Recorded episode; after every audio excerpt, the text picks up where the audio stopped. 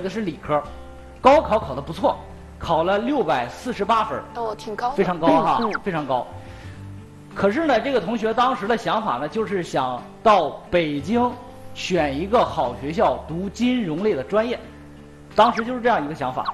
然后呢，这位同学啊，他的，我跟大家说一下，大家可以判断一下，最后这个同学会被哪个学校录取。嗯，这个同学呢，第一个志愿报的是中国人民大学，啊，报的都是金融类的专业。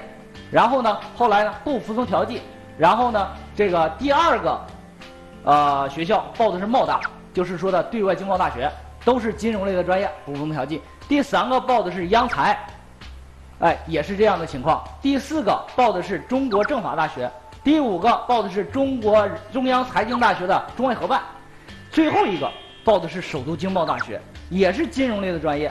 然后最后一个服从调剂。啊，我想问问在座的各位，包括主持人，嗯包括各位家长，大家觉得他会被哪一个大学录取？第二个吧，第二个费老师，哦，第二个学校是对外经贸大学，对外经贸大学，是是有可能的。这个家长，长，最后一个吧，最后一个首都这么高的分儿，肯定要走一个吧？对，是的，啊，他完全超过首都经贸大学将近五十分，对吧？对呀、我觉得这个应该是都比较靠谱的哈，感觉，对，这样这个理解呢，也是也是也是对的。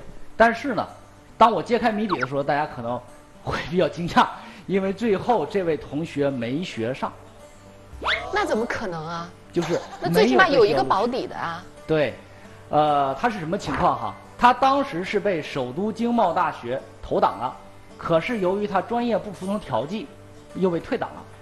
那么被退档了之后，其他同其他的学校就没有录取他。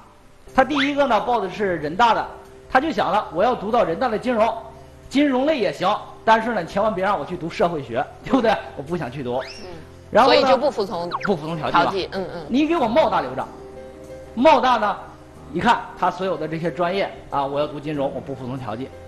哎，如果贸大的金融还不录我，你给我央财留着，终归会有一个学校录我，对不对？包括到最后一个，实在不行，我愿意接受首经贸的服从调剂。嗯至少我们孩子在一本他有学上啊，是不是？